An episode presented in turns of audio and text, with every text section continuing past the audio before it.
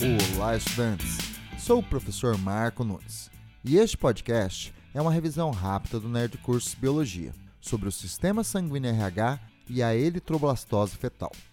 A eritroblastose fetal, ou doença hemolítica do recém-nascido, é uma doença em que anticorpos anti-RH maternos atravessam a placenta, invadem a circulação fetal, marcando as hemácias fetais que sofrem coagulação podendo provocar abortos ou morte de recém-nascidos.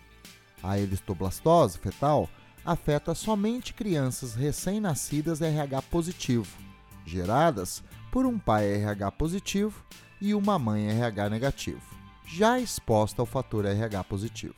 A exposição normalmente ocorre durante uma gestação anterior de uma criança RH positivo ou no recebimento de uma transfusão sanguínea.